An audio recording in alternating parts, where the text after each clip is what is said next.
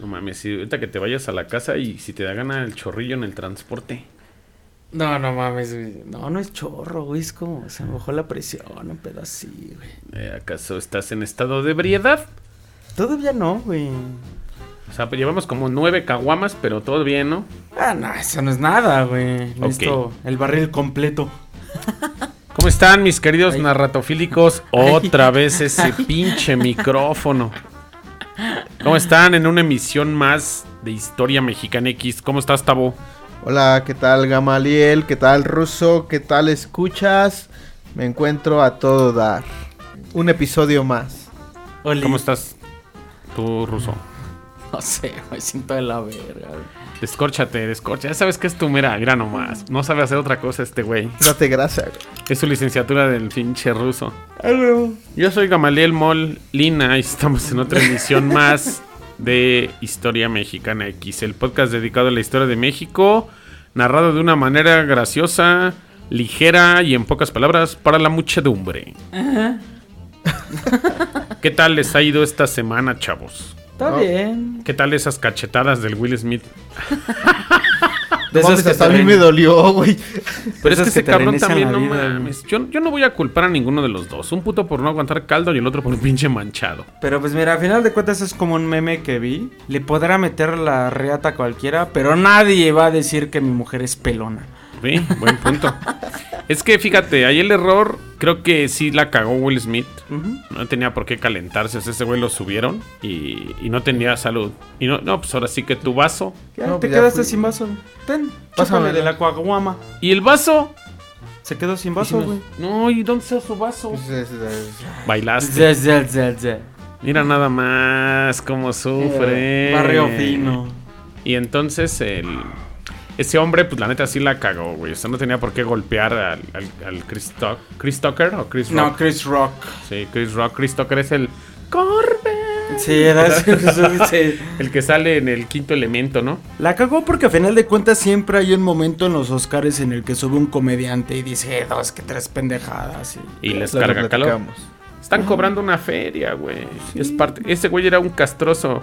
Era un comediante, güey. Como que en esta etapa adulta ha hecho muchas películas donde se siente bien chingón y bien gran actor. Ujú. Oye, era el príncipe del rap. Era el príncipe del rap, eh, hizo rap jamás mencionando ninguna palabra antisonante. O sea, todo Un niño bien. detallado, Hizo Wild Wild bien. West, hizo... Ajá. y- ¿Qué más hizo? Los hombres de negro. Y- y Algo de pe- comedia chida de los años 90, finales de los 90. Ese Ajá. güey era bueno haciendo comedia. Y el pedo fue nada más porque este güey hizo mención, bueno, la comparación de su esposa con la Demi Moore. con la Demi Moore cuando Carajo. fue un alien. Dios la bendiga donde quiera que ande. Güey, es que, bueno, yo vi una película de... Güey, es, es Hitch, cabrón. ¿No? Entonces yo creo que el otro cabrón empezó a tirarle caldo, güey, porque pues, yo creo que traía un pedo ahí con su vieja, güey. Pues quién sabe, sé que la violencia se generó en los Oscars. Creo que nunca había pasado un pedo así en 90 Creo que años, no, 80 pero, y tantos pues- años de entregas de premios. Nunca habían hecho esas locuras, güey. Malo que lo hubiera dicho, nah, pues igual de pelona como el que se le incrustó con la infidelidad, ¿no? Pues sí, mero. Pero de, hecho, de hecho, sí hay una... Por ahí estuve leyendo que la esposa de Will Smith y el Chris tuvieron por ahí, no recuerdo en qué año exactamente, pero tuvieron algo que ver, algo, Entonces, ¿no? según por ahí comenzó la rencilla, pero eso no da pie a que Will Smith se haya calentado y le haya dado su cachetado. Bueno, sabiendo ese contexto, igual y yo hubiera hecho lo mismo, ¿no? Sí, hubiera esperado pero- pero cualquier no excusa mames, yo lo hubiera madre. contestado. Bien lo dijo Jim Carrey, güey. pues, lo hubiera demandado por 200 millones de dólares, güey. Le, va a echar a perder su carrera con esa cachetada. Y el pedo lo hubieran arreglado afuera, ¿no? ¿Quién sabe? Mucha gente lo Güey, pudiera haber hecho comentario y medio en Twitter, en una entrevista. Y hubiera sido más en orden. Este puto no tiene por qué faltar el respeto a mi esposa. Pero en una puta ceremonia se para yo un perro cachetadón. Pues está cabrón. Pero bueno.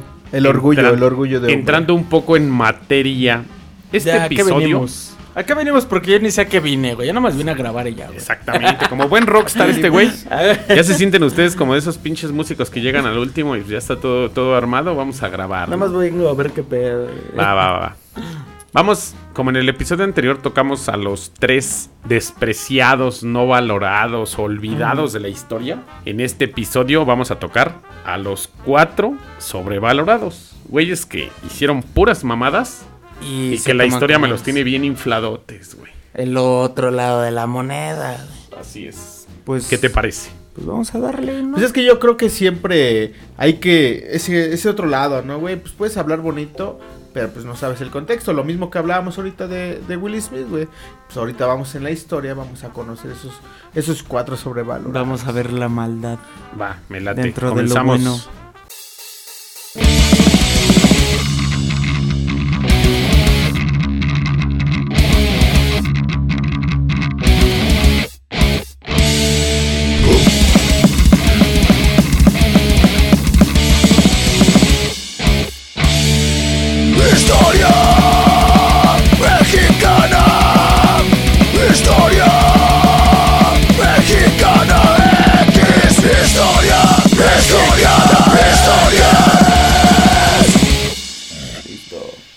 Estos tres sobrevalorados que tenemos de la historia de México, vamos a arrancar con el número uno.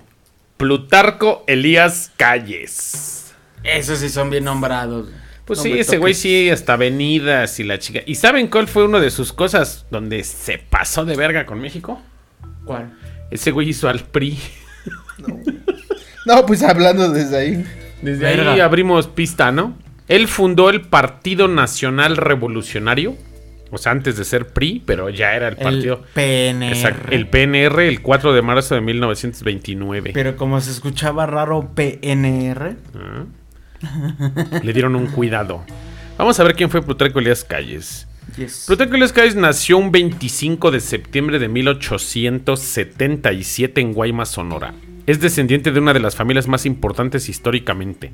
Incluso se podría decir que sus antepasados eran la más pura expresión de una dinastía sonorense. O sea, ya había billete, güey. Sangre. A finales del siglo XVIII, su antecesor Francisco Elías González de Sayas llegó a poseer hasta 250 mil hectáreas en el Valle de San Pedro Palominas. No mames. No más. Prácticamente medio puto estado era de él, güey. Pero con el tiempo estas riquezas comenzaron a decaer debido al abandono y la poca productividad que se les daba. Para la época de Plutarco Elías Lucero, padre de Plutarco, la familia contaba solo con 20 mil de estas, güey. No manches. Nada más 20 mil hectáreas ahí para que... Ya, ya me imagino el del comercial, ¿no, güey? Y la Cheyenne, apá.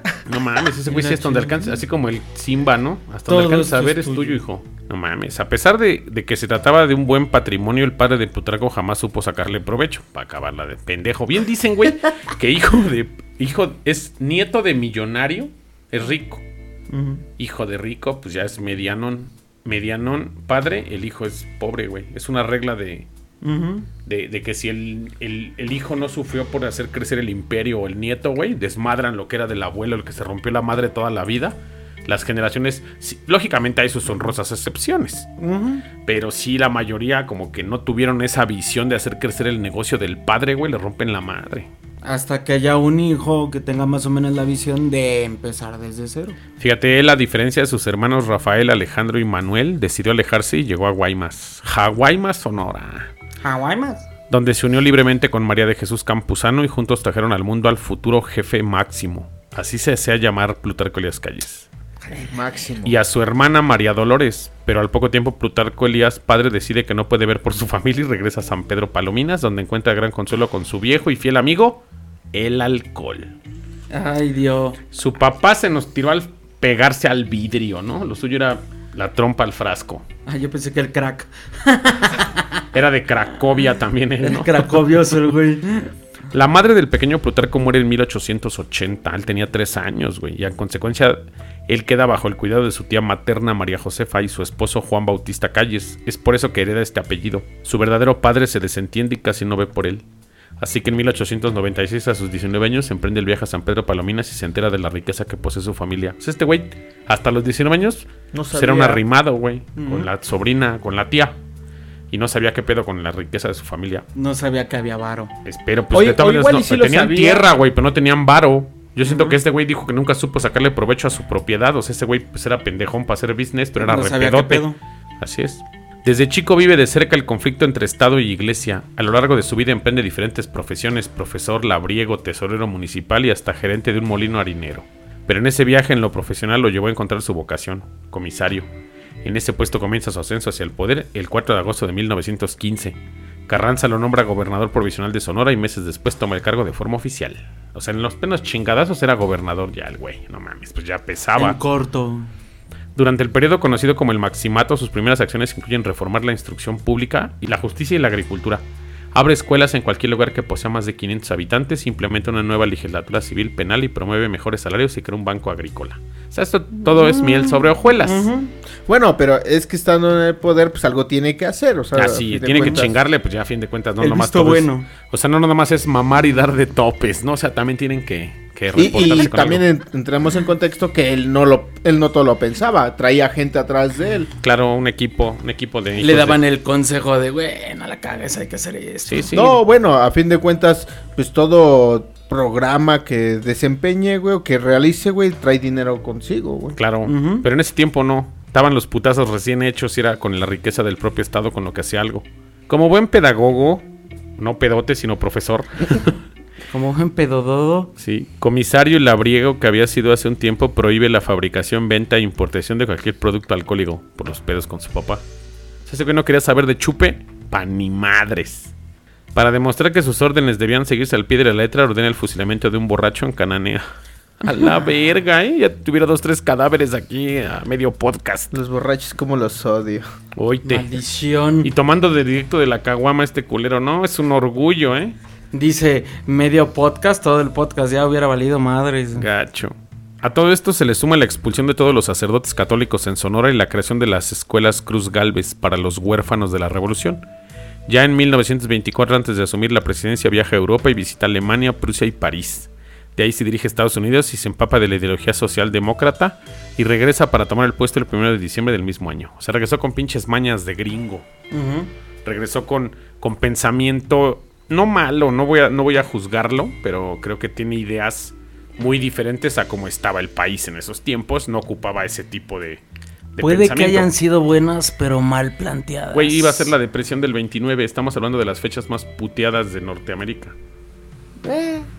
Era cuando Norteamérica estaba pasando un hambre de la verga. De y lo más culero. Europa también estaba de la chingada porque acababa de acabar la Primera Guerra Mundial. Y no había, como que ya iba a empezar hasta la Segunda, cabrón. Y no había idea concreta de lo que se tenía que hacer, güey. Fíjate, además, crea el Banco de México y el Banco Nacional de Crédito Agrícola basándose en las ideas adquiridas en su viaje. Igualmente pone empeño en desasociar la religión de la educación de manera radical. Es a partir de esas duras políticas cuando comienzan los conflictos con la muy conocida Guerra Cristera. No mames, mató un chingo de gente en las zonas de... Eso sí. O sea, él o sea, inició el- sí, güey, la guerra Por cristera. los pedos con la iglesia. No inventes. Y eso, para que veas, en México sí hubo mu- muchísima... Infinidad de muertos. Lo que decíamos de la Inquisición, ¿no? En el capítulo... Quizá no, no hubo una masacre en la Inquisición, pero ¿qué tal Pero en la Guerra Cristera sí. Y, y- y de la guerra cristera se sabe porque es más reciente. Claro. Pero ya- a fin de cuentas, ¿qué sabemos de la guerra cristera? No, pues sí, no pues hay- es que, mira, en resumen, a la iglesia jamás le va a convenir que le quiten sus negocios, güey. Entonces por eso hubo pedo. y, y- y bueno, ¿y qué fue la guerra cristera? Ujú. Bueno, pues vamos para allá, ¿no? Ah, va. Espérame, güey. Por ves. eso, güey, por eso. Estaba ya presente desde 1913 y explotó en 1925 y es cuando Calles exige el cumplimiento estricto de los artículos 3 y 130 al tiempo que expide la ley Calles, que va en contra de lo, del poder de la iglesia. Es notoria e inevitable la influencia de la vida personal de un presidente en sus acciones gubernamentales. En cuanto a Calles, se puede decir que el resentimiento hacia la iglesia como institución proviene de ser, de ser considerado ilegítimo toda su vida. Además, a lo largo de su vida siempre demostró una gran preocupación por la educación. Así que no sorprende que haya querido separarla de manera tajante de la religión y por otra parte el abandono, el alcoholismo y descuido de su papá son actores que influyeron en la gobernatura y la presidencia del muy conocido jefe máximo. O sea, ve, la creación del PN, del PRN, la guerra cristera, güey. No mames, este güey dio pie a que empezara a valer verga el país. Despuésito de la revolución, el PRI tomó el poder y no lo soltó hasta empezar el siglo, el año 2000. O sea, Madres, o sea, güey, este güey logró hacer la dictadura perfecta y, y se quedó en el poder. Y cuando tomó la presidencia Lázaro Cárdenas, ya lo que. No miento, sí. Ya quería acomodarle todo alrededor, güey. Vente para acá, va a gobernar tal güey. Y Lázaro Cárdenas lo tuvo que mandar al exilio. Porque igual se dio cuenta dónde estaba el business. Pues sí, es que fíjate, la gente es atascada una vez que prueba el poder, güey. Dices, güey, es presidente, exíliate, ya ábrete, ya estuvo, ya, ya lo hiciste una vez. O deja sea, él que quería otro controlar-. Sí. Todavía No. Así quedó controlado el PRI por décadas. Este güey murió hasta el cuarenta y tantos. O sea, todavía se estuvo metiendo los dedos después de que ya Manuel Ávila Camacho tomó el poder y anduvo ahí de huelemoles en el gobierno, güey. O sea, son güeyes que, que tomaron el poder y que hicieron justicia a la revolución, pero son güeyes que se empezaron a pachinar cuando las cosas estaban, estaban en revuelto. Pero si tú analizas con, con objetividad, su papá, su abuelo tenían lana en el porfiriato. Madres. No inventes. Fíjate, ese güey al final de sus días se dedicó a, al espiritismo.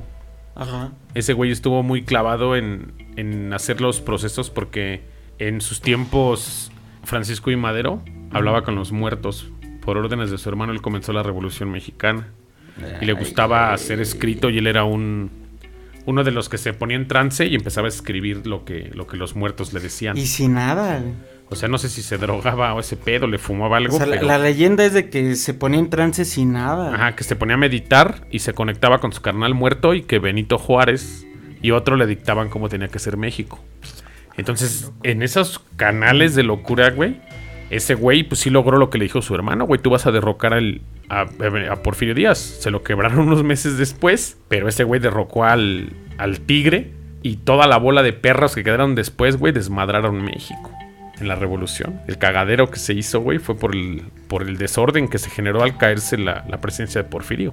Y todo el mundo quería gobernar. Estamos hablando de 1927, güey. Y, la Porfirio se había ido desde 17 años antes. Ya se había ido de México 16 años antes. O sea, el México no tenía estabilidad y había un chingo de pedos. Entonces este güey en los finales de su vida se pone en el espiritismo también. Y le toca ver la parte del México culero. Y ese güey se arrepiente de muchas de las cosas que hizo cuando estaba en el espiritismo. Madres. Qué loco, pues son güeyes que entran Pues en la igual y se quedó en el viaje. Pues, quién sabe, güey, porque ese, ese pedo del espiritismo yo no lo descarto como algo malo. Algo debe haber pasando la muerte. Que Sí, los güeyes que se clavan en ese pedo y lo hacen de una manera profunda, güey, encuentran conexiones energéticas con algo, güey. Tan solo tocar el tema, güey. O sea, hay gente que de... Bueno, tú me contaste una anécdota de, de que en la escuela, ¿no, güey? La gente cómo, cómo se quedaba asustada, güey. Ah, yo jugaba la Ouija en la, en la primaria. y, la, y la hermana de un amigo de este güey se me traumó bien culero. Hasta la llevaron al psicólogo. Y a mí me pusieron un cagadón y unos madrazos por andarme llevando la Ouija a clases, ¿no? Pero pues así era esto. Y estás hablando que no, no ves nada, no Pero la nada, pura ¿no? sugestión de estar jugando La la tabla en la mesa, güey, causó miedo en una niña de 12 años Y valió madres. y la traumé. Bueno, pues este güey así fue. Su- ya viste que a raíz de este pedo todos dicen, no, pues Plutarco y las calles y escuchan esa parte de la historia y sí tuvo su lado bueno. Pero inició una guerra, güey. Agandalló muy cabrón un país. Es un desmadre, güey, con la guerra cristera. Ajá. Y pues originó infinidad de muertes en este país. No, y, la guerra cristera sí estuvo... Que estuvo cabrona. Bueno, güey. fíjate, a mí me cuenta mi abuela, mi ab- son de Guanajuato, güey. Y me cuenta que en la guerra cristera su, su papá perdió todo, güey. Y así como, como esa historia, güey, Hay, hay muchísima gente que, que, que se fue, güey, de sus pueblos y... El ruso está durmiendo, qué pedo. No, güey, se me bajó la presión, pero. ¿Quieres una seguimos. coquita? Una caguamita para que se despierte. Ya me lo estoy chingando. Ahorita vamos a tener otro que todos dirían, "Eh, hace poco ese güey hizo algo malo. Álvaro Obregón. ah, sí, güey. Bueno, yo sé que sí. Mira, firmó los tratados de Bucareli. Ese programa va a tener una edición completa. Ah, ok. O sea, los tratados de Bucareli los vamos a tocar en un solo episodio. Ay, güey. México alcanzó un alto al fuego a tiempo para las elecciones de julio de 1920 y en septiembre se anunció que Obregón ganó por 1.131.751 votos, mientras que su oponente Alfredo Robles Domínguez solo recibió 47.442. Desde ahí se veía qué pedo. Ajá. Obregón tomó el juramento de su cargo a la medianoche del 30 de noviembre del 1920 y transformó México. El país todavía tenía poca infraestructura en pie, sin medios económicos y estaba en la bancarrota. Obregón sofocó las rebeliones que aún quedaban en el país. También sofocó la rebelión de De la Huerta en Sonora y se dice que quizás ordenase el asesinato de Pancho Villa en julio de 1923. Obregón Quizás, también dicen. sabía que tenía que reducir el número de militares para ahorrar dinero. Sus efectivos disminuyeron de un 61% en 1921 a un 36% en 1923. A la vez. O sea, no, se redujo fue un chingo. buen. Por eso, pero este güey se enfocó. ¿viste? O sea, ese güey tuvo que quebrarse a Pancho Villa para que los gringos le tuvieran que reconocer su gobierno firmando los Tan solo de desde ahí, no manches. O sea, quebrarse a Pancho Villa, güey. También era culero ese güey, pero pues. Sí, era parte culero, de pero la- fue el único cabrón que tuvo las bolas de que después de que lo traicionaron diga, ah, sí. Y por eso se pasó a Columbus y por eso se pasó de lanza. Sí. Obregón creó el Ministerio de Educación Pública para promover una cultura nacional. Inició proyectos de embellecimiento, pintura mural y otras reformas educacionales cuyo objetivo principal era enriquecer la vida del pueblo de México. En 1921 el Ministerio de Educación bajo José Vasconcelos inauguró mil escuelas rurales por todo el país. Durante su presidencia Obregón devolvió 3.250.000 acres, 1.300 1.315.228 hectáreas, de tierra a 400.000 campesinos por los grandes terrenos tales como los 2 millones, cin- 2 millones y medio de acres de Luis Terrazas, que era un cabrón terratén de ese tiempo, permanecieron intactos. O sea, ahí se veía que sí, sí te reparto un cacho, pero no todo. Porque eso, eso es de mi compadre. Obregón devolvió la moneda mexicana al estándar de oro e invitó a inversores y compañías extranjeras a invertir en las infraestructuras mexicanas, revitalizó la, la economía e incrementó la importación de petróleo al extranjero. Bajo el gobierno de De la Huerta y después bajo Obregón, la exportación aumentó de ses- 77 millones de barriles en 1919 a 190 millones a final de 1921. Si no mames, le creció un chingo la economía, pero ahorita vemos por qué. El gobierno de Obregón firmó los acuerdos de Bucareli en Estados Unidos en 1923. Normalizó de este modo las relaciones entre las dos naciones. Si no sabemos qué fueron los tratados de Bucareli, son los tratados en los que les entregamos la soberanía del país al 100 de no poder hacer nada en contra de Estados Unidos durante más de 100 años. Hasta el día de hoy, esos tratados siguen vigentes. Siguen. No podemos desarrollar tecnología, no podemos crear una marca de coches aquí, no se pueden hacer muchísimas cosas que afecten la economía norteamericana y los intereses de los norteamericanos en México. Entonces, esos tratados están extensos y poco se ha destapado de ellos porque están en completo sello por secreto hasta 1900, hasta el 2023, el año que entra, se destaparían. O sea, todavía están. Sí, están vigentes. Desde 1920. Tienen 100 años vigentes. Ya y fue la manera en la que los gringos le reconocieron el gobierno, firmando y doblegando a la nación completa a los intereses norteamericanos. O sea, no nos vamos a quejar de que hizo, hizo, educó, sí. Y nos vendió a los gringos literalmente para que 100 le años. reconocieran su gobierno más de 100 años. O sea, el país es lo que es por él. No manches. No nos pudimos desarrollar como, como nación a raíz de que esos tratados nos tienen torcidísimos y los tienen guardados. Y está la parte en español y en inglés y las acotaciones que están hechas. Si hay errores de escritura, la parte en la de inglés es la que se interpreta. Y los que lo firmaron estuvieron todos de acuerdo y este güey murió un rato después. Pero qué asco, güey. la Ah, neta, no desde ahí se vio qué pedo, güey. O sea, es- este, es- este cabrón realmente es el. Es el verdad. Es, o sea, es el verdadero, verdadero diablo, güey. Es el vendepatrias, güey. Realmente. No man. Imagínate, y estamos hablando de 100 años atrás, güey. O sea, 100 años. Y, y es a lo que voy, eh, lo que hablábamos en el programa pasado. Hubo gente que peleó, luchó por su pueblo, por su comunidad, lo que sea, pero jamás fue reconocido tal cual debería de, como lo que estamos hablando ahorita. Álvaro Obregón le valió verga, vendió la nación 100 años y... Para que lo reconocieran a él como presidente, güey. O sea, qué puta metida de pata, güey. Yo siento que por reconocerte cuatro o seis años en el poder y tú pensar que vas a continuar esa pinche hambre pendeja de poder y someter a una nación completa a los intereses de los gringos, güey. Y Para ese- que le reconocieran el poder. Y ese güey sí está bien mencionado en la CEP. Ah, pues sí. Y, y si te pones a analizar. Hasta güey, tiene una delegación en la Ciudad de México, güey. Ah, la sí, delegación sí, Álvaro. Obregón. Sí. No, man. Y fíjate, y si te pones a analizar, o sea, realmente él es el que nos ha. pues, que nos mantuvo en el obscurantismo, vamos a llamarlo así, güey. Torcidos, robados, explotados. Chido como el cheto. Sí, Ah, no bien manches. puteados. Obregón animó a los intelectuales americanos y europeos a venir a México para ver la revolución de cerca. En 1921 Obregón encargó a un grupo de muralistas, incluyendo a Diego Rivera, pintar las paredes de varios edificios que se encontraban vacíos con el fin de contar la historia de la revolución. Obregón desempeñó el cargo de presidente hasta 1924. Prometió que no buscaría una reelección ya que él apoyaba la cláusula de la Constitución de 1917 que prohibía gobernar durante más de un periodo consecutivo. En, la, en 1923, Adolfo de la Huerta, secretario de Finanzas de Obregón, se rebeló, pues Obregón había respaldado a Plutarco Elías Calles para presidente en 1924. En lugar de a él, Obregón sofocó rápidamente esa rebelión y ejecutó a muchos de sus antiguos aliados. Cuando su periodo de gobierno terminó, Obregón abandonó el poder y regresó a Sonora. La primera transición pacífica de poder desde que Porfirio Díaz fue derrotado hace 14 años. La Revolución Mexicana había terminado finalmente. Este güey acabó con todo, paró los pedos, puso de acuerdo a todos aquí, mató a los rebeldes y nos entregó a los gringos y firmó todo.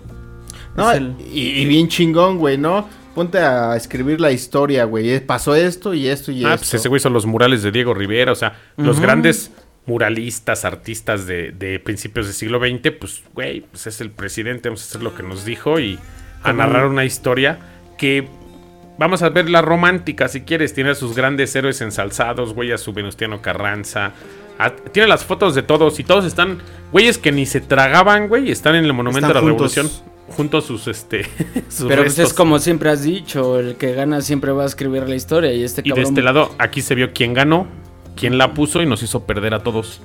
No manches. O sea, si si ese güey pudiera entender en el tiempo que tal lo pararan en su tumba de las pinches greñas y le dijeran, ¿ya viste lo que le hiciste que al país, hiciste, güey". pendejo, por 100 años y nada más por tu puto reconocimiento de gobierno de cuatro? Se pasó de verga este güey. Y, y nadie sabe ese pedo. O sea, todos como mexicanos dicen, no, pues ha de haber sido una verga Álvaro Obregón. Es que, es que la historia siempre te narra eso, güey. Lo bonito, esto, lo bonito, lo bonito. Pero no todas las pendejadas que hizo para llegar ahí. No manches. Hasta da coraje, la verdad. A mí Ya, me... ya se quiere poner en la madre acá, Ya Octavio. Agárralo porque ya se quiere-. Ya quítale la cerveza, pues nos va a locar. No, es que sí, es bueno, literal, güey. O sea, por, es, por, e- por esa persona, güey, estamos literal, güey, como esclavos. Estamos con el tope, estamos con esa parte en el que no podemos hacer más allá. Ya casi acaba. Ya por ejemplo, yo ahorita digo, no, no puedo regresar al tema, no puedo decir que, que es por eso, güey. Pero un- yo me he puesto a analizar, ¿por qué México no tiene armas nucleares, güey? O sea, También. bueno, porque no tiene... eh, No tenemos desarrollo desarrollo tecnológico. porque tenemos esa beta de los tratados de Bucareli. Y- Pero nos vamos a, mira, ya no entremos en detalles. Porque eso lo vamos a hacer en ese, emputas. en, ese, en ese episodio. vamos a contar exactamente todo lo que conllevan los tratados de Bucareli y todo lo que se han llevado entre las patas. ¿Y, y por qué toqué el tema de las armas nucleares, güey? Porque un sinfín de países, güey, tienen armas nucleares y dices, México, ¿por qué no, güey? ¿Para qué? No, o sea, no me refiero por algo en particular, Para güey, no pero, estar desprevenidos, carnal. Sí, pero no mames. pero, pero digo, no, México con no pedo se para... acaba la primaria la banda, güey. Con pedo si la banda tiene para parar la combi, quieres que tengamos armas nucleares. Yo, en lo personal, veo la mala distribución de la educación. Creo que si fuéramos educados Bueno, con si un- indagamos, si indagamos un poco más, no sabemos si también la educación... a todo eso. Es que, es que necesitamos ver los tratados de Bucareli Ah, al va, 100, güey. O sea, no podríamos. No vamos a poder dar un entendimiento hasta que no tengamos Hasta esos tratados de desmadrados tratados completos. Va a ser más adelante, no doy fecha todavía por adelantado, pero ahí sí vamos a desmadrar todo lo que los gringos. Sí, yo, yo como general mexicano México. te puedo decir, estos cabrones no pueden ni parar la combi porque se equivocan, pero tengo un chingo de carne de cañón. No manches, Así es. hay que ¿Qué esperar ese... ese episodio que nos va a decir Que nos vas tanto, a narrar. tanto que le pasó a México en ese pedo. Y les voy a tener a otro, otro antihéroe, otro culero que nadie, nadie lo ha visto.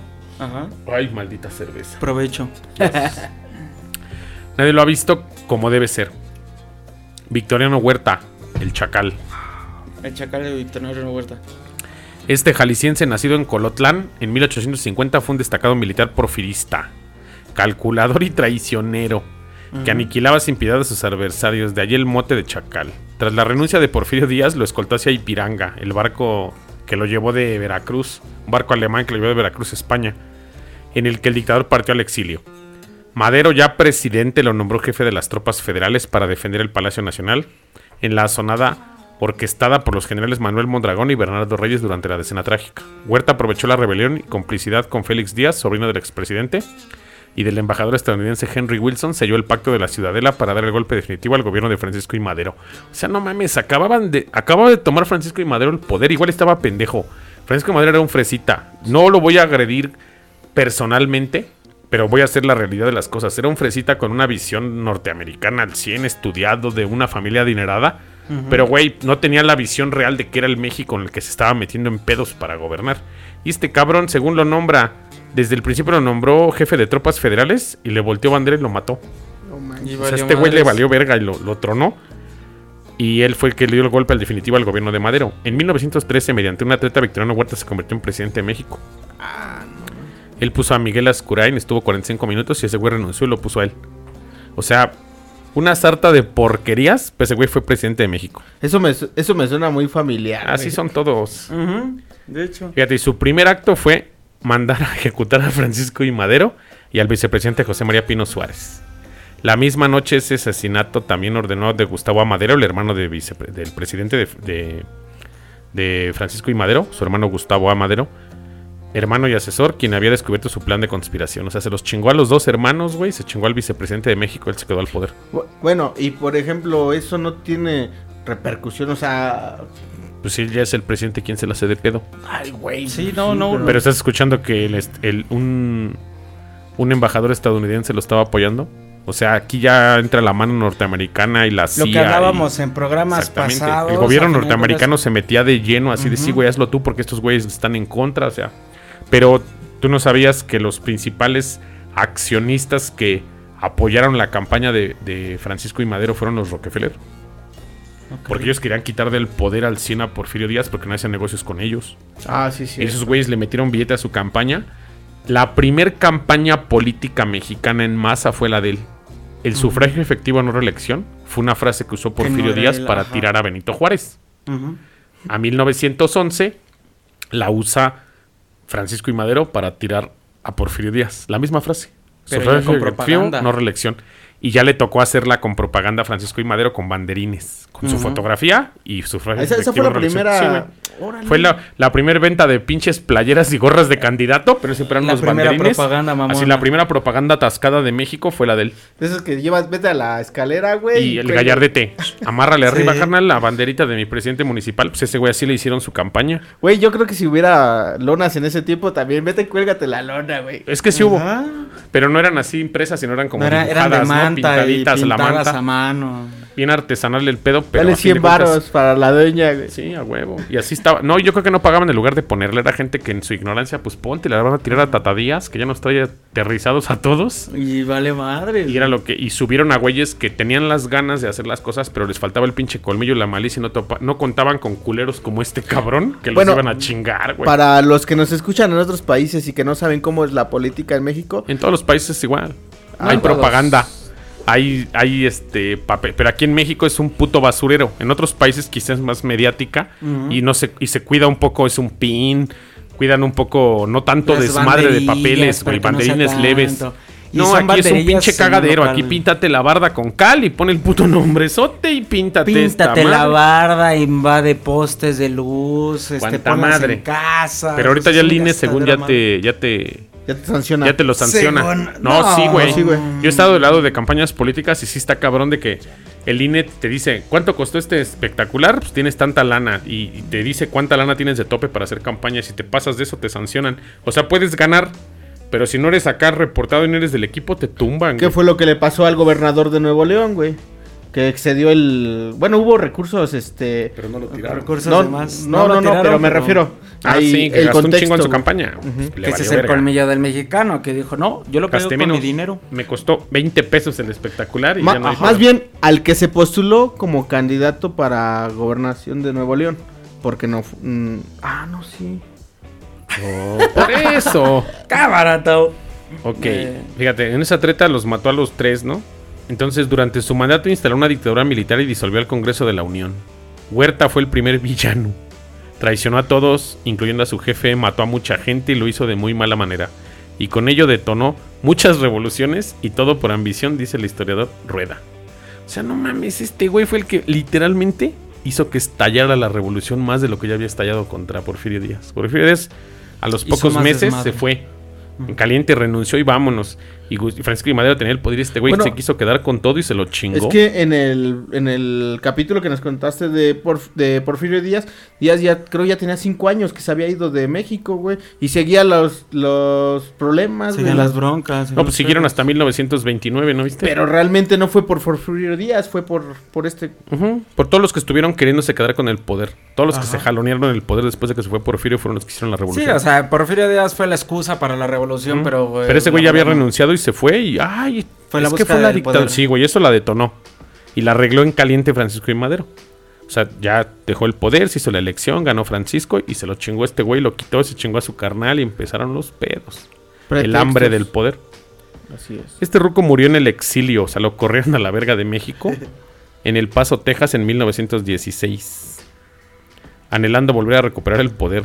Sus restos descansan Claro. en una tumba polvorienta y olvidada allá, güey. No regresó a México. Sí, pues lo único que este güey buscaba era poder. Y se chingó a los que se tuvo que chingar. Pero es que, Para es que no mames. el poder. Fíjate, aunque ese- no lo haya hecho. O sea, era un güey que. que lo- el hambre de poder, pensando en que Porfirio Díaz fue un general que logró lo mismo, pero sin baño de sangre, la elección. Él se veía así Perdón. como siendo ruco al poder y gobernando México como Porfirio Díaz, güey. Pero pues, él fue un general de porfirista, o sea, él Oye, era- pero fíjate el- lo que el contexto que estás poniendo, güey. Hace el capítulo pasado fueron los que los olvidados, güey. Y en este, güey, Los Yo- bien recordados. los recordados, güey, y este güey fue más culerito, güey. Sí, podría tener su espacio cualquiera de los olvidados en lugar de este güey más renombrado en México, Victoriano Huertas. Aunque muchos digan que fue un culero bien hecho, está bien nombradito en la historia y todo el mundo lo ha escuchado Lo he alguna escuchado vez, güey. por lo menos una Este güey sí tuvo que haber sido un olvidado, pero con rencor. Sí, mal Este pedo, sí. güey. Pues está, su tumba dice que es una tumba polvorienta y olvidada, güey. O sea, se lo llevó el- la tristeza y el olvido. Pero por tantos pedos que originó, pues va a estar siempre en, el- en la memoria del mexicano, güey. Chale. Qué Está más culero. cabrón que se recuerde por pedos que por. Bueno, Ay, es que también entendamos el contexto. No sabemos si alguien en la historia de. Bueno, por lo menos yo no sé si alguien en la historia después de él, güey, lo quiso inmortalizar. Bueno, no inmortalizar, pero sí recordar y decir, este güey hizo esto, como la mayoría de los presidentes. güey. Ajá, el paro del compa que haya dicho, güey, pues este güey sí hizo buenas cosas, aunque todos supieran que no, pero como dicen, los que ganan escriben la historia. Pues Va, sí. va, va. Y fíjate, con este güey, aquí tenemos una pequeña acotación de otro metiche que estuvo con él, que es general, el general Aureliano Blanquet, que era el cancerbero de Huerta. O sea, este michoacano fue un militar porfirista que combatió al presidente Madero y lo tomó preso por órdenes de Victoriano Huerta. O sea, este güey también estuvo con él durante la decena trágica con el vicepresidente José María Pino Suárez. Antes había sido integrante del pelotón en 1867 que fusiló al emperador Maximiliano. Este güey mató a Tomás Mejía y al Maximiliano y al Miguel Miramón. Al que hablamos de los olvidados de la historia, este güey los estuvo en el pelotón que los fusiló. Cabrón. General Aureliano Blanquet. Fíjate, él fusiló al emperador, a los generales, y fue quien le dio el tiro de gracia en el pecho al emperador cuando ya estaba agonizando, luego de la descarga del fusilamiento. O sea, Su- lo remató un poco. Este güey sí, su odio a la revolución rinde frutos ante Victoriano Huerta, quien lo asciende a general de división y después a ministro de guerra y marina en 1913. O sea, este güey, fíjate, fíjate qué güeyes están metidos en este pedo. El güey que se chingó a Maximiliano de Habsburgo y que le dio pie a la, a la república en México. Todo lo que pasó del porfiriato se hicieron pendejos, se agacharon y fueron generales de Porfirio. Se va Porfirio y empiezan a atascarse, güey, y a hacer sus mamadas. No manches. O sea, güeyes que tuvieron que ver en México de 1867 a 1913. O sea, ¿cuántos años habían pasado? Estos güeyes tenían el... Estaban metiendo los dedos en México por todos lados, güey. Es que ya había salido la persona que le había Y dado fíjate- un lineamiento y un poder y llegaron los cabrones que ahí hicieron su desmadre para Que se quisieron atascar poder, por su propia cuenta. Y, y- y aquí viene algo muy importante, ¿no? Que se dice, güey, que el que no conoce su historia tiende a repetirla. Pero con- no en mal pedo, todavía. Ajá, sí, Es- no. que- Pero, pero nos estás contando algo, güey. Que, que personas hicieron en el pasado, güey. Y siguen y siguen y siguen hasta llegar a, al poder, güey. Y, y lo mismo pasa pues, en la actualidad, güey. Así es. Ujú. En 1914 salió huyendo con Huerta y se exilió a Cuba. Vuelve en 1918 para combatir el gobierno de Venustiano Carranza y muere cuando es perseguido cayendo en una barranca. No mames, pero este güey andando en los putazos desde bien morro, güey. O sea, este hijo de perra mató a Maximiliano de Habsburgo, güey. Y terminó cayéndose. Sí, y se, se acabó yendo a la barranca, ¿no? Fíjate, no, güey, un chingo de cabrones, güey. Y junto con él, güey, el general Cecilio Ocon, güey, que fue un militar huertista que participó en la revolución. Quizás su crueldad y traición sean la causa de que se desconozca casi toda en la- eh, todo acerca de su biografía, excepto que fue quien presidió el tribunal que condenó a muerte a Gustavo Amadero. O sea, otro güey que estaba pegado a Huerta. Además lo trasladó a la ciudadela y consintió su tortura, que incluyó toda clase de golpes y vejaciones, al punto de que un subalterno encajó su bayoneta en el ojo sano de Gustavo, arrancándoselo. Dicen que un desesperado grito de horror y desesperación. O sea, no mames, imagínate cómo estaban las pinches torturas que dejaron tuerto al hermano del presidente. ¿Estás hablando de la Inquisición o de qué? Es que sí, güey, se oye bien. O sea, pinches güeyes bien hambriados de poder, güey. Fíjate, por haber sido uno de los principales participantes del cuartelazo que originó la caída y la- el posterior asesinato del presidente Francisco I. Madero, siempre fue visto con recelo, desconfianza y carente de veracidad. Pasó al ostracismo y al anonimato, por lo cual se desconocen detalles de su vida posterior. Se decía que su apellido Con era sinónimo de alta traición. O sea, el todavía vivió un rato ese güey. O sea, todo le valió madre todo lo que hacen, todas las porquerías que hicieron como generales para atorar el poder y de culeros. Aquí tenemos otro más puerco, güey. Henry Lane Wilson, el embajador que tuvo que ver para darle el poder a Victoriano Huerta, cuando le, quiso, le quitó el poder a, a, Francisco y Madero, güey. Era un abogado publicista estadounidense, fue el embajador de los Estados Unidos en México que conspiró contra Francisco y Madero y respaldó la dictadura de Huerta. Ha sido considerado históricamente el peor emisario de su país en el territorio mexicano. O sea, fue, fue el grupito de calañas. Sí, güey. El- En 1913, güey, Lane Wilson convocó en la sede diplomática de Estados Unidos a los generales golpistas Victoriano Huerta, Félix Díaz, para firmar el pacto de la embajada, conocido también como el Pacto de la Ciudadela, cuyo objetivo era el derrocamiento de Madero. Una historia de simpatía con la traición, la perfidia y el asesinato en un asalto al gobierno constitucional elegido. O sea, güey, era un, era un, un embajador, güey. Ponerse de acuerdo con O sea, unos generales era bien pinches. no, güey. O sea, ponerse de acuerdo con unos pinches generales bien gandallas. Y ahorita les damos el hueso. Sí, ¿no? pues, fue- fue- como dice, la idea norteamericana para hacer y Así es. deshacer. El 22 de febrero de 1913 la conspiración culminó con la traición y asesinatos de Madero, como lo dijimos, y de José María Pino Suárez.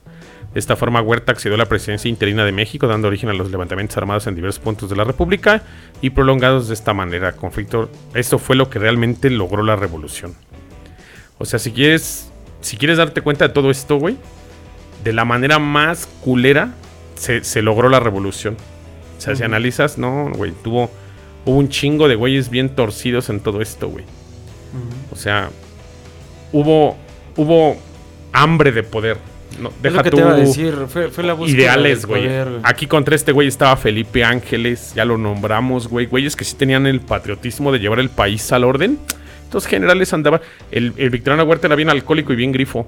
Siempre andaba en la fiesta, güey. Bien al- alcoholizado hasta la madre y ve las locuras que andaba haciendo, güey. O sea, todo el país perdió la, la cabeza cuando ese güey hizo sus mamadas. Y, y realmente escuchas a Victoriano Huerta y no sabes quién fue Victoriano Ah, Huerta, pero nada pues, más. ha de haber sido chingón. Ha de haber sido chingón Sí. la revolución. Porque como dicen en los textos de la SEP, Pues no lo tocan tan culero. Siempre dicen que pues, él fue parte de y fue. Y, parte y de la la mayoría, güey, no los toca así como malos, güey, los toca por algo que, que hicieron, pero como pues, parte de la historia y que hicieron algo importante, como Victoriano Huerta, que llegó a hacer algo importante, pero a la fecha preguntas, a ver qué pedo, pero qué hizo. No, pues fue parte de la revolución, ¿no?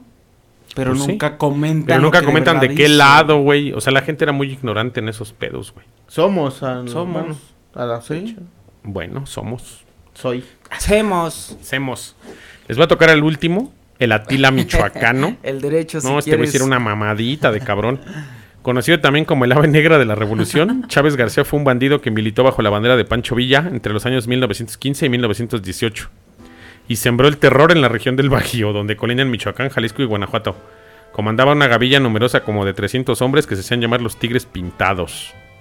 Dicen los historiadores que era cruel y desalmado al frente de sus hombres, asolaba y quemaba pueblos enteros, mataba a sangre fría, violaba a mujeres, ordenaba ejecuciones masivas, torturaba a sus cautivos, les mutilaba y finalmente les colgaba de un árbol. ¿Nada más? Nada más, pero era revolucionario ese güey, ¿no? Intercambiaba con otros revolucionarios información acerca de los hombres de dinero que podían ser extorsionados y de los pobladores que debían ser castigados por su falta de empatía con el movimiento armado. O sea, güey, esos güeyes en nombre de la revolución, a diferencia de los otros güeyes que leímos ahorita, estos güeyes a nombre de la revolución hacían una sarta de mamadas y ¿quién los detenía? Nadie. Y eran apoyados por Villa, pues la gente que decía, no mames, esos güeyes son unas mierdas. Pero la gente que estaba sumando era la que perdía el, el control de, del pedo cuando tenían el poder pues, por sobre un chingo de gente, güeyes. 300 güeyes armados le hacían caso. ¿Quién se le iba a fuerza hacer de del pedo, terror, güey? Pues es la fuerza del terror, güey. El miedo. Fíjate, tras ser vencido en el sitio de Guandacareo, en Michoacán, enfermó de influencia española, porque era cuando estaba el pedo bien culero de la gripe española aquí en México. Un cura se acercó a darle el viaticio de los moribundos y él le dijo, váyase padre, yo soy el diablo. Ah, huevo, sí. Jamás negó la cruz de su parroquia. Ese güey aceptó, pues soy la mierda, padrecito, ni gaste sus santos óleos en mí. Era la noche del 11 de noviembre de 1918. Cabrones como este, güey, fueron los que hicieron que en el brevario general de la gente se oye la revolución y las señoras le tenían miedo al pedo de la revolución. Porque era un cagadero, no había orden. O sea, la realidad Y- es que, y que a fue la un fecha- saqueo. Como hoy en día roban los pinches Electras y acá cuando hay este revuelta de algo, era lo mismo, güey. Bueno, pero eh, hoy en la actualidad, güey, pues las redes sociales te dan mucho contexto, güey. En ese tiempo, ¿qué, güey? ¿Quién O iba sea, a saber qué ¿quién onda? iba a saber, güey? Y aparte fueron los estigmas que se quedaron a la fecha de personas que dicen, no, pues es que hubieron muchos revolucionarios Y- que fueron bien Y mierdas. como dice, güey, a, mal". a nombre de alguien más, Ah, pues sí. güey. De Exacto, por sí, Villa era culero. Sí. Esto lo tocaremos en otro episodio. Ya los Leyendas Legendarias ya lo hizo, no les hago comercial. Muy bueno, muy buen, muy buen este episodio de Francisco Villa. Y podrían darle un ojo. Es buenísimo, la neta, y te, te- te da muchas realidades del- de la revolución que no eran, güey. Muchas ideas que el pueblo los, los tiene hasta arriba y también fueron unas mierdas estos güeyes. Pero fue parte de la revoltura que hubo a hacerse para que se formara pues, la democracia que hoy tenemos. ¿no? Parte del saqueo, la guerra y el poder. Ahora, también veamos, güey, que pues, a lo mejor en su pueblo, güey, fue una chingonería. güey. Y para controlar otros pueblos, tiene que utilizar a otras personas, güey. Claro. Tenía que llegar para impulsar el miedo, para que diga, no, no mames, sí, no me voy a meter con este cabrón porque está bien dañado. Pues es que ahí es donde está, ahí radica realmente el, el desconocimiento, güey. La gente no sabía ni qué pedo, no teníamos... Muchas cosas estaban mal, mal realizadas, güey. O sea, no había, no había orden en una revolución que realmente tuviera un ideal, güey. No había un resultado como cuando se levantó en revolución cualquier otro revolucionario francés, por ejemplo, lo que hizo Napoleón. Derrocar a la monarquía e instaurar un gobierno republicano en Francia. Y este güey se hizo un desmadre y reformó completamente Francia, pero fue por medios bélicos, pero ordenados. Pero Estos hubo un orden, es lo Ah, que te sí, iba a decir, estos güeyes hubo un valía verga, era ver que se encontraban mal puesto y... Porque aquí empezaban a tener ideas eh, selectivas de pequeñas personas que era así de yo tengo, quiero mi libertad por esto, mi libertad por aquello y nos apoyan estos güeyes y esto. Y entre más gente se empezaban a tener, la mayoría era de vamos a echar desmadre, yo también quiero una parte del pastel y yo No, te voy a dar el a saqueo así hacerla". estaba, güey. El saqueo... Este era, pedo era- era parte de un eh, de, de- no tengo ni la más puta idea de qué estés haciendo, güey. Pero si voy a echar desmadre, yo voy a robar, yo voy a hacer mi desmadre aquí, yo voy a expropiar Güey, esta siempre ha sido tierra, así. Recuerden que el mexicano para echar desmadre es el mero fino. Son los primeros. Güey, desde el, desde el saqueo que realizaron los españoles llegando al imperio azteca, el saqueo que hacían los aztecas con los pueblos de los lados, el saqueo que hubo en la independencia cuando Miguel Hidalgo tenía la banda bien loca, el saqueo que hubo con la- el primer imperio mexicano, el saqueo que le dieron con Santana, el saqueo de la guerra de reforma, el saqueo del gobierno de Benito Juárez, el saqueo de la revolución mexicana y el saqueo que ha permeado hasta el día de hoy México, güey. O sea, Como cuando se voltean los trailers, güey, y Ándale. llega la gente. En vez de que vayan a ayudar al güey del tráiler que se acaba de romper su madre, no mames, todo sobre de la carga y aventándose las cajas y la Gente, chingada. no hagan eso, no Está- mames. es lo más mierda que yo he visto, güey. Yo Si tengo no- tíos traileros, hermanos de mi mamá, se dedican al transporte. Y ellos sí me platican, dicen, no mames, una vez, dos, tres veces se voltearon, güey. Y ellos bien, ¿no? Pues gracias a Dios, chido. Decía que llegaba la banda así de que, güey, se volteó un tráiler con algo y corredero de gente a rapiñar, güey. O sea, está bien cabrón. Y somos de los pocos países que tienen ese pedo bien marcado, güey. En México nos Y- vale y- madre, güey. Es que son dos caras de la moneda, güey. La primera te la puedo decir, desgraciadamente nos mantienen en, en una en una desgracia económica en el que cualquier oportunidad que tienen se van y Pero chingando al aunque- prójimo. ajá, aunque les dure una semana chingándose al prójimo, ellos van a buscar sobrevivir. Pero la otra cara de la moneda es la educación tan de la verga que tenemos, que es eh, la primera que mencionaba. Desgraciadamente el mexicano tiene ese estúpido dicho de decir hay que chingar para ganar, ¿no? No, pero está muy cabrón, güey. o sí, sea. no. Y esa es la parte que nos, que nos, que nos toca cargar a todos en el extranjero, güey. Esa es la parte del mexicano que la gente ve cuando, cuando visita a México y y ve a la banda con la playera del tri, dice, no, pues valió madre. Y, y nos generalizan a todos, güey, pensando que... Que, pero que general no, es- en ese, no, punto eh, es que siempre es muy... Tiene Es su- que el white chican está aparte, mi hermano. El white chican es otro pedo. La lacra estamos abajo. Güey, bueno, sí, pero también igual tenemos su, su parte buena, güey. El mexicano que ayuda, el mexicano que trabaja, el mexicano que le echa ganas, el mexicano que te apoya. Nos va de la verga. Sí. Pues sí, El güey. mexicano que le chinga. Sí. Y por desgracia a veces por culeradas, güey, porque ve al, ve al país, güey, y, y regreso a todo lo que ha sucedido. El mexicano. Dicen, bien dice un dicho, decía el Facundo Cabral, ¿no? Ten cuidado de los pendejos, porque son un chingo y pueden elegir un presidente. Pues sí. La verdad es que sí, y es como decimos. Y la neta sí se está, se está marcando la historia de esa manera, ¿no? O sea, el hartazgo de todo este proceso Ya ha se ha generado que la gente marcado. esté así, güey. no, no, no nos 30 creemos en- millones de personas lo dicen. Así es. No los excluimos De los 125 actualmente. millones de mexicanos, solamente una cuarta parte elige lo que gobierna el país. Llevamos varios sexenios de presidentes que dices, verga, güey. Ya más de un siglo, ¿qué le haces a la mamada? Sí, Sí, güey, la verdad es que sí. Es tenemos- más, más de dos siglos. que le- estamos de Es la más, verga, nunca güey. hemos tenido un presidente digno en este país. Sí, Nadie. No, la verdad es que no. Porque hasta el Firio y todos los presidentes que lograron hacer un desarrollo también tuvieron sus pedos, sus dictaduras. O sea, en México ha pasado de todo. Y gracias por escuchar este podcast porque lo contamos cada ocho días bien emocionados. ¿Qué te pareció este episodio, mi ruso? Pues del nabo, la verdad. Escuchó. Está la chingada. Aparte que se me había bajado la presión, ya me regresó. Desgraciadamente al final. Pero desgraciadamente escuchamos personas, o sea, a comparación de la otra moneda que fue el programa anterior en el que decimos, güey, cómo hubo gente bien chingona que quiso ver por su pueblo y, y su comunidad. A, a ver personas que fueron, bueno, son tan reconocidas que dices, güey, qué mierda de personas son, ¿no? Gracias a ustedes estamos tirados al carajo. Nos pusieron los topes o nos vendieron o nos dejaron esa secuela del ser la mierda de la mierda. Así es. ¿Tú qué opinas? Dice el ruso que se le bajó la presión, güey. Por eso está todo blanco, güey. Ahora sí que estás bien pálido, ruso. Ahora ya no bien palo, man. ¿Cómo te encuentran en redes? Ay, güey. Mira, nada Ay, más. perdón.